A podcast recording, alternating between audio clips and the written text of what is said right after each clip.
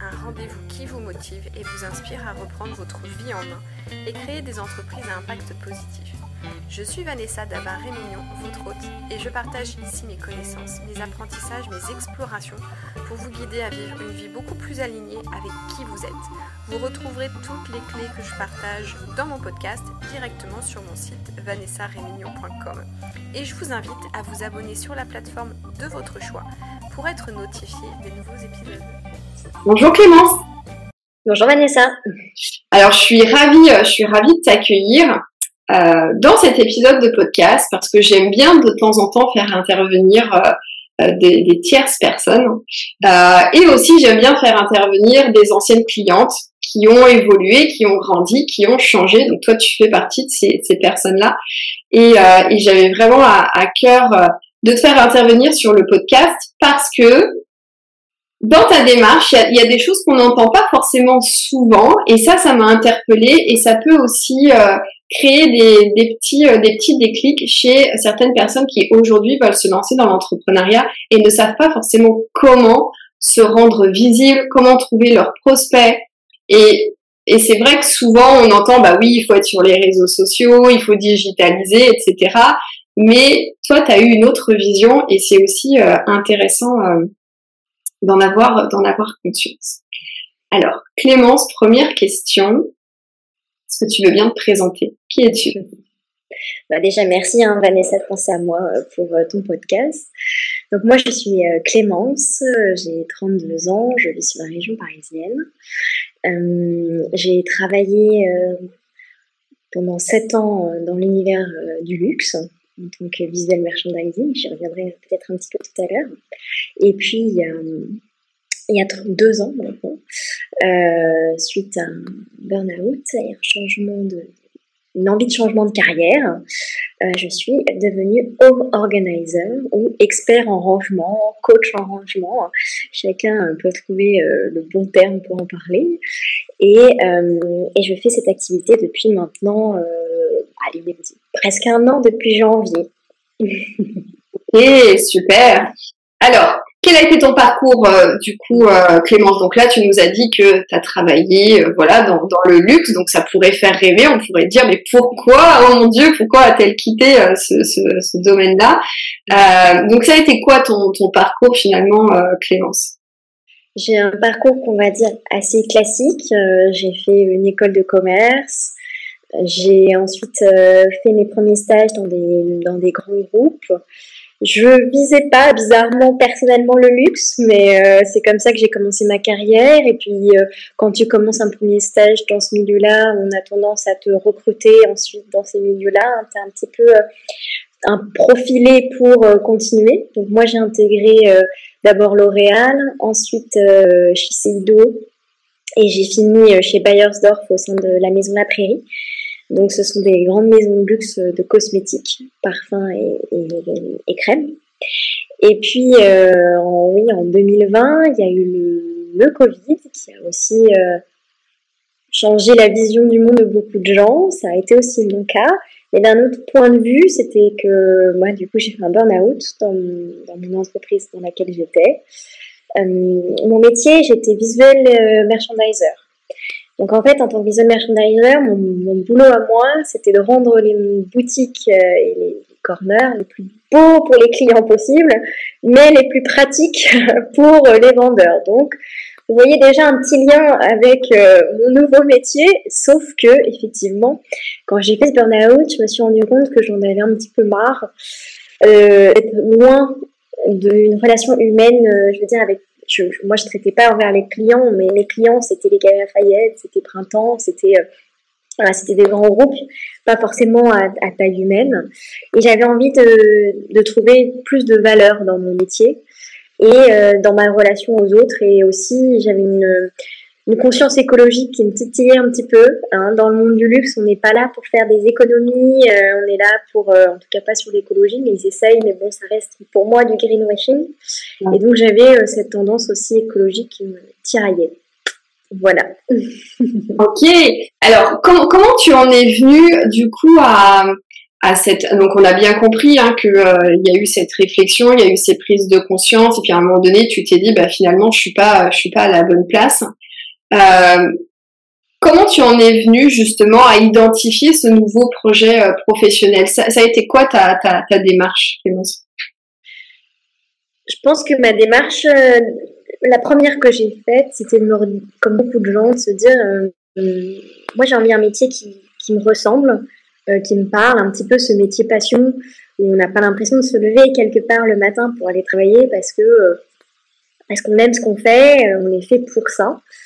Donc, euh, je me suis un petit peu euh, posée sur mes compétences, euh, sur mon parcours, sur qui j'étais. Et je me suis dit, effectivement, l'organisation, ça fait partie de moi depuis toujours.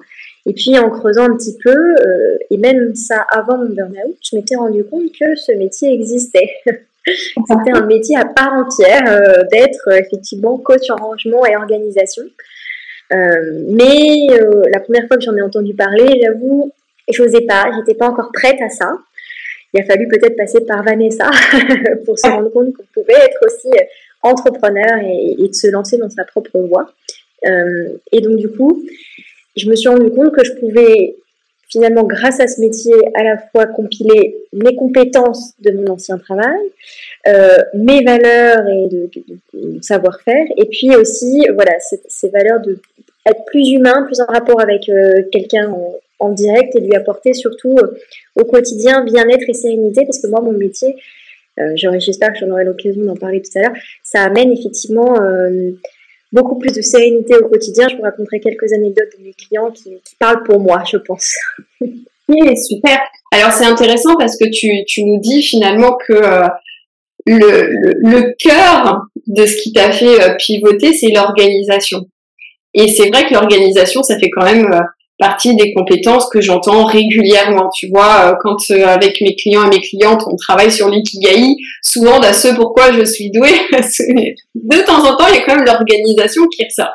Mais qu'est-ce qui a fait que ce mot clé, finalement, il, est devenu presque le mot central tu vois? Qu'est-ce qui fait que tu t'es dit, bah en fait, je veux trouver un métier autour de l'organisation? Et pourquoi tu en es arrivé à ce métier-là de, de, de coach en rangement? Parce que finalement, tu aurais pu aller euh, dans l'événementiel, tu vois, organiser des événements ou ce genre de choses. Qu'est-ce qui t'a interpellé? Qu'est-ce qui t'a attiré précisément dans ce métier-là? Alors, c'est amusant que tu parles de l'événementiel parce que du coup, quand j'étais euh, vice mère une de mes casquettes, c'était aussi d'organiser les événements pour, euh, pour les groupes dans lesquels je travaillais. Je pense que bon, la première chose, c'est que dans l'événementiel, c'est éphémère. Et moi, quand je parle d'organisation, c'est quelque chose qui doit être pérenne dans le temps mmh. et qui apporte effectivement euh, à la fois un gain de temps, un gain de place, un gain de sérénité à mes clients. Et c'est pas euh, simplement euh, une organisation rapide, mais ça doit être voilà qui dure sur la durée et qui apporte vraiment une satisfaction personnelle et professionnelle. Et je, enfin, j'ai, moi, un de mes slogans que je préfère, c'est qu'un intérieur rangé n'est pas un intérieur organisé. Donc, c'est-à-dire qu'on peut voir un appartement où il n'y a pas de bazar apparent, etc. Et puis, dès qu'on ouvre les tiroirs et les, et les placards, c'est pas forcément logiquement organisé. Ça ne veut pas forcément dire qu'il n'y a pas eu à un moment donné une tentative de logique. Mais euh, il y a toujours moyen, euh, effectivement, d'optimiser les choses pour, pour gagner ce temps. Et je pense qu'il y a quelque chose qui a aussi beaucoup résonné en moi, c'est que, et je pense qu'aujourd'hui 100% de mes clients, c'est une des premières choses qu'ils me disent, moi j'ai pas le temps pour ranger.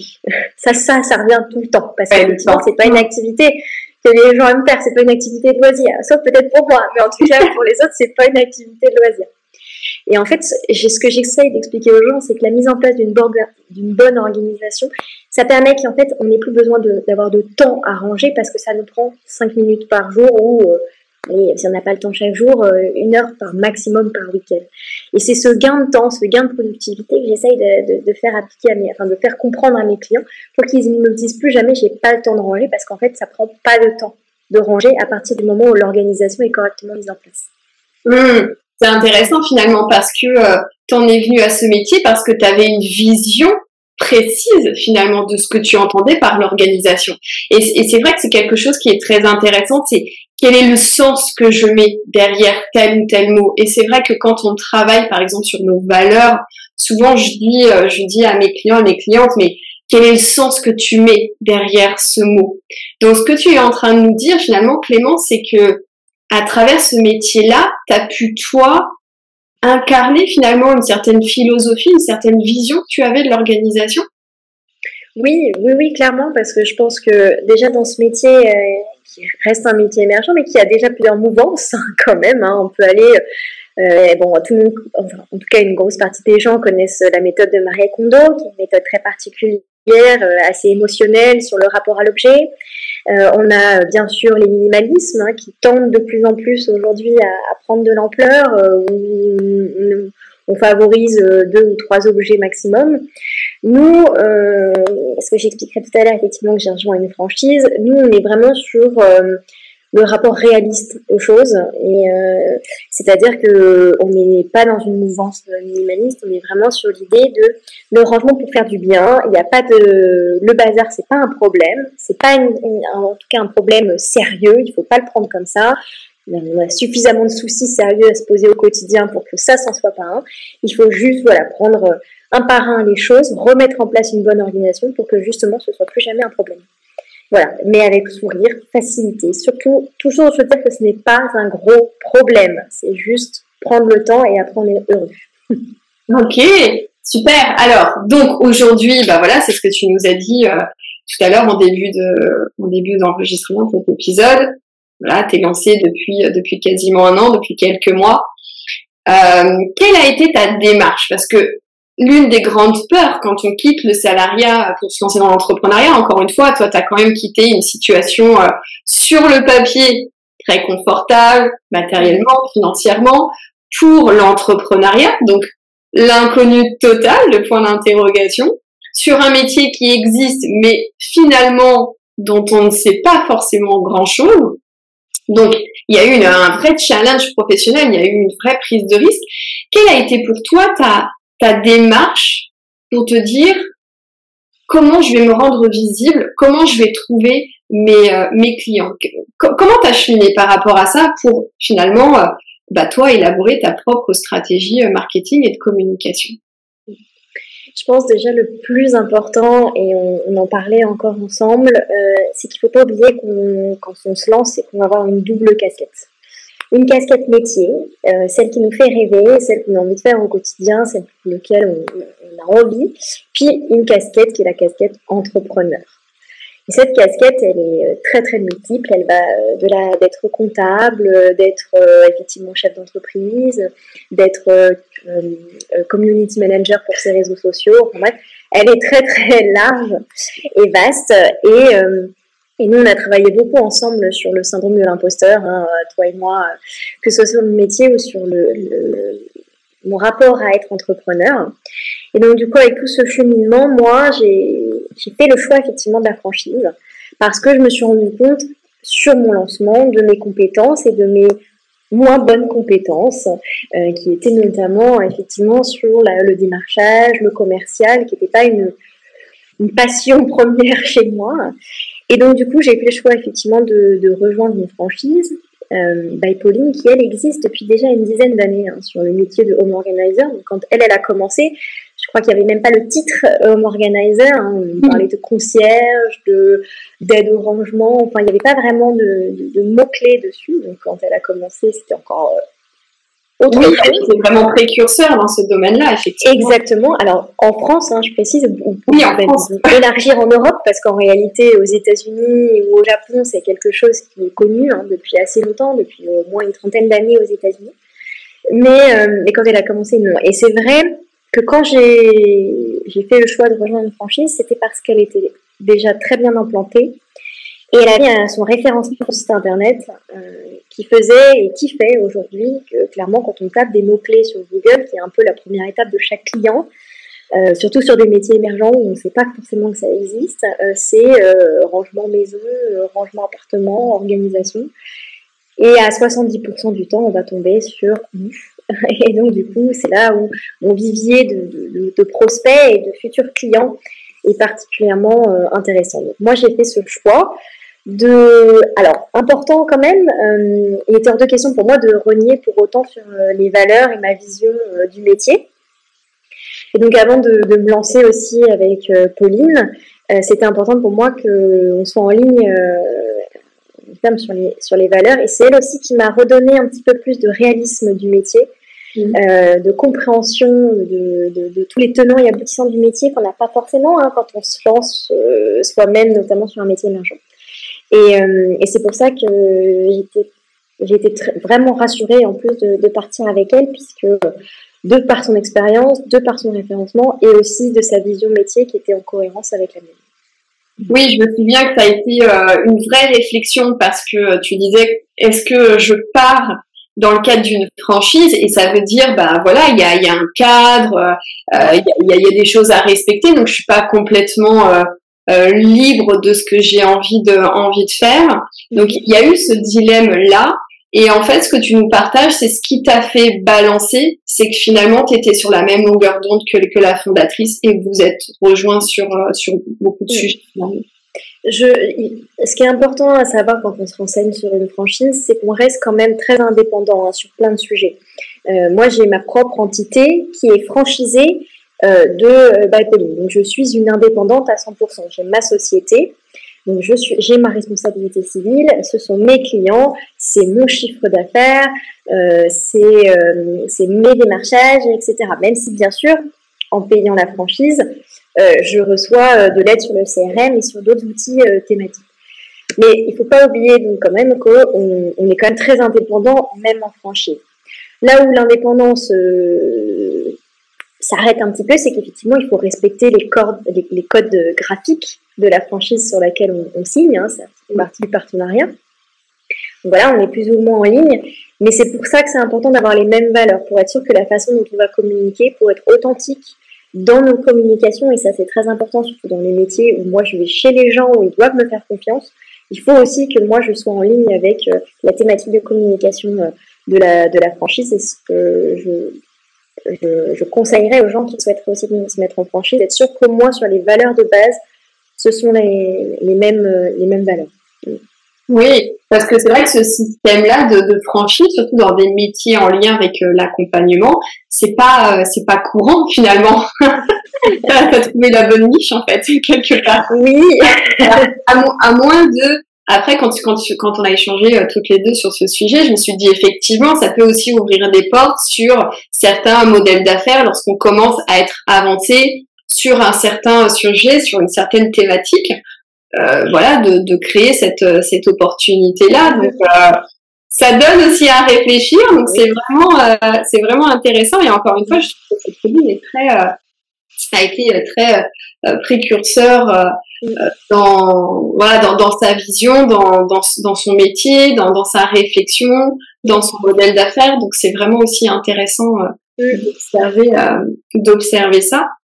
Euh, ok, donc c'est, c'est, intéressant du coup euh, Clémence, merci. Et puis bah, pour les personnes qui nous écoutent, ça, ça, ça donne aussi à, à réfléchir euh, et, euh, et c'est vraiment important aussi encore une fois de choisir une stratégie marketing et de communication qui est alignée avec nous et qui est euh, écologique.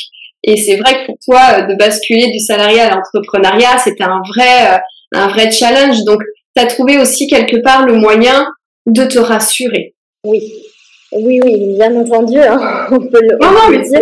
Chacun, mais je, préfère être honnête avec moi-même et me dire que je, commence peut-être par cette step pour ensuite être plus, enfin, en indépendant plus tard, je sais pas, mais voilà, je pense que quand on se lance dans l'entrepreneuriat, euh, le plus dur, c'est aussi d'être face à soi-même parce qu'on prend toutes les décisions seul. Et, euh, et c'est vrai que, euh, que voilà, ça peut, ça peut faire peur sur plein de sujets. Et c'est important de bien se connaître et de savoir sur quoi on peut, on doit déléguer, parce qu'on peut aussi déléguer. Hein. Moi, j'ai fait le choix de la franchise, donc c'est une forme de délégation, mais différente.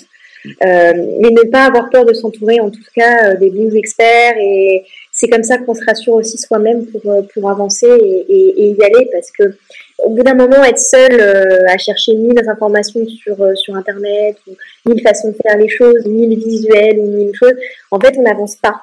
Et, euh, moi, j'avais peur de pas avancer. Et en fait, euh, voilà, au fur et à mesure, pas après pas, si j'y suis. Et maintenant, je peux dire, je suis entrepreneuse. Super, génial. Alors maintenant, je vais m'adresser, eh bien, euh, non pas à l'entrepreneuse, à l'entrepreneur, mais du coup à cette à cette experte que tu es, parce que c'est vrai qu'on n'a pas tous le don de savoir super bien organiser euh, nos intérieurs, peut-être nos dossiers. Alors nous, ce qui va nous intéresser, puisque euh, les personnes qui écoutent euh, le podcast sont des personnes qui sont en réflexion professionnelle, qui sont en transition professionnelle, ou qui sont en train de se lancer dans l'entrepreneuriat, ou qui sont déjà lancés dans l'entrepreneuriat et qui sont dans les dans les balbutiements ou qui n'ont pas forcément les, les résultats. Du coup, qu'est-ce que comment on peut faire pour optimiser notre organisation et encore une fois pour euh, pour sauver du temps, pour ne pas, pour ne pas perdre notre temps? Qu'est-ce que, comment, qu'est-ce que tu peux nous dire? Qu'est-ce que tu peux nous partager, Clémence? Alors, la première chose, euh, je, vais, je, vais, parler de choses très concrètes hein, au début parce que euh, c'est l'organisation de son, espace de travail. Euh, souvent, on, on, a tendance effectivement à avoir des classeurs, des boîtes, je ne sais pas quoi encore. la première action que vous devez faire toute autre chose, c'est de penser au contenu avant de penser au contenant. Qu'est-ce que vous voulez ranger, qu'est-ce que vous voulez organiser? Euh, et comment vous utilisez cet objet ou ce, dossier au quotidien et ensuite vous penserez au contenant. Il faut, faire l'exercice inverse. La plupart des gens vont aller tout de suite acheter des classeurs, des boîtes, etc. et ensuite mettre dedans. Alors parfois ça rentre même pas. euh, et euh, alors que c'est vraiment totalement l'inverse qu'il faut faire, c'est j'ai ça à ranger, comment je l'utilise, alors je choisis ce contenant en fonction. Hmm. Euh, par rapport à ça, moi je bannis absolument les classeurs. Euh, les classeurs, déjà, c'est une aberration écologique puisqu'on a à la fois du carton et du fer. Donc, en fait, ça va forcément aux ordures euh, tout venant parce que voilà. Donc, privilégier le carton si c'est possible, que ce soit des boîtes ou des. Moi, j'utilise particulièrement trois types de, de classement. Le classement qu'on appelle, ce que j'appelle moi le dossier euh, qui est toujours avec nous, la feuille du quotidien, les choses. Hein. Et donc là, on est sous dans la sous-chemise. Ensuite, il y a euh, le dossier qui se crée à partir de ces sous-chemises, par exemple un dossier client, un dossier euh, fournisseur, etc. Et là, moi, j'utilise des, des porte-revues. Le classement vertical est clairement le classement à au quotidien parce qu'il permet une vision directe, un gain de place et surtout, on évite les piles. Parce que on ne voit pas le dossier du, du, dessous, pardon, et si on veut notamment attraper ce dossier du dessous, on a tendance à du coup à faire tomber ce qu'il y a dessus, donc ce qui n'est pas du tout pratique. Donc on pense au classement vertical, et notamment à ces porte-revues. Et ensuite, on essaye régulièrement que ces dossiers de porte-revues basculent côté archives, donc dans des boîtes d'archives, quand ils sont finis d'être utilisés, que ce soit annuellement, mensuellement, en fonction de, de nombre de clients, ce que je vous souhaite beaucoup, et on essaye de le faire assez régulièrement. Et d'un point de vue très très important, on n'oublie pas d'étiqueter absolument tout. Et quand on étiquette, on pense à deux choses. La première, peut-être qu'aujourd'hui vous avez qu'un seul client et c'est facile, on le nomme au nom du client, d'accord. Mais si dans un mois, deux mois, trois mois, je ne sais pas dans combien de temps vous avez 100 clients, ce que encore une fois je vous souhaite, ça ne marchera pas seulement avec le, le nom, il faut un classement qui puisse être soit chronologique, soit euh, euh, alphanumérique, etc., mais qui puisse être gardé systématiquement dans, tout le temps euh, de, vos dossiers, parce que le jour où vous devrez retrouver un ancien dossier, ce sera beaucoup plus simple. Donc vraiment, quand vous pensez étiquette, pensez pas à l'instant T, mais pensez à l'instant T plus 1, pour être sûr que ce classement puisse être pérenne sur une longue période. Et enfin, ce classement peut être un petit peu, ne doit pas être original. C'est un peu triste, mais si demain, vous avez un salarié, une stagiaire, il faut que cette stagiaire soit capable de comprendre votre, euh, organisation sans vous solliciter en permanence. Donc, si vous appelez, votre dossier euh, du nom de votre maman ou de votre belle-mère ou je ne sais pas, bah, c'est compliqué pour la personne qui n'est pas dans votre tête de comprendre ce classement. Donc, essayez que ce soit quelque chose de simple pour tout le monde. Et enfin, la chose qui est importante, c'est là que je vous parle d'un classement physique, mais il y a le classement digital. de la même manière, les dossiers sur votre ordinateur ou sur votre boîte mail doivent être rangés de la même façon.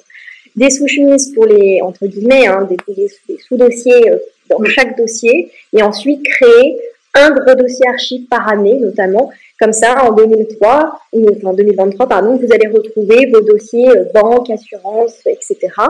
Et en, 2020, en 2024, vous retrouverez les mêmes dossiers. Il faut toujours que ce soit dans la même Donc, il faut penser long terme quand on organise. Pour, pourquoi? Pour gagner du temps. Il vaut mieux perdre un petit peu de temps au départ sur la réflexion du contenant, du contenu, euh, de l'étiquetage, pour en gagner tellement plus après. Et euh, une autre aussi, euh, un autre tip que je peux vous donner, inutile de créer 1000 sous-catégories. Ça, j'ai beaucoup de clients qui créent des dossiers, des dossiers, des dossiers pour tout. Non, il vaut mieux partir sur des grandes catégories plutôt que 1000 sous-catégories. Alors bon, là, j'ai plus un exemple de dressing qui me vient en tête, pardon. Mais par exemple, je dis souvent à mes clients, euh, ça sert à rien de créer la catégorie gants, la catégorie lunettes de soleil, la catégorie... Non, on crée la catégorie accessoires divers, par exemple. Divers, euh, des apostrophes euh, Et ça permet effectivement, pour le service, c'est aussi beaucoup plus simple que de systématiquement aller devoir euh, chercher dans chaque dossier, etc. Voilà, pour le, d'un point de vue bureau. Un autre tip que je peux aussi vous conseiller, euh, on dit que les grands cuisiniers n'utilisent que deux ou trois ustensiles. Ne multipliez pas la pollution visuelle sur votre produit. Euh, faites l'exemple vous-même. Euh, si vous allez travailler dans un espace de coworking ou vous déplacez, vous vous déplacez chez vous pour différents espaces de bureau de travail, vous vous rendez compte que vous allez emporter très peu de choses avec vous et qu'à la fin de la journée, vous n'aurez pas eu besoin de mille autres choses. Faites vous besoin. Donc, s'il vous plaît, ne euh, démultipliez pas les post-it, ne démultipliez pas les stylos, euh, tous les, les, outils finalement qui, en plus, pourraient un petit peu vous, contraindre ou, vous emmener ailleurs au lieu d'être focus sur votre travail. Donc voilà, un stylo, euh, un papier, et ça. Et d'ailleurs, en termes de papier, on privilégie le bloc-notes. On évite les feuilles volantes. Voilà. Et oui. Merci. Alors, Là, je, moi, je vais me faire l'avocat du diable parce que ça m'intéresse. Tu parlais de portfolio, tu sais, pour ranger euh, les, les dossiers et du coup euh, les mettre à la verticale. Oui, mais à force, est-ce que ça finit pas par se plier, à se tordre? Non. non, non, honnêtement, euh, je, enfin, j'ai jamais eu de soucis. Après, bien sûr, euh, c'est peut-être un, un, petit investissement au départ sur de, la bonne qualité de, sous-chemises cartonnées euh, qui sont un peu plus rigides ou, euh, ou, ou, ou, sur le porte-revue qui est en, carton mais un petit peu plus solidifié sur le fond. Avec, oui, c'est bien sûr, il faut pas. c'est comme pour tout. Hein, il faut peut-être investir sur un, un minimum ou sur du. plastique. je suis pas contre le plastique non plus. Ça peut être un format rigide plastique. Euh, mais non, écoute, jusqu'à présent, j'ai jamais eu de, de soucis euh, sur ce point.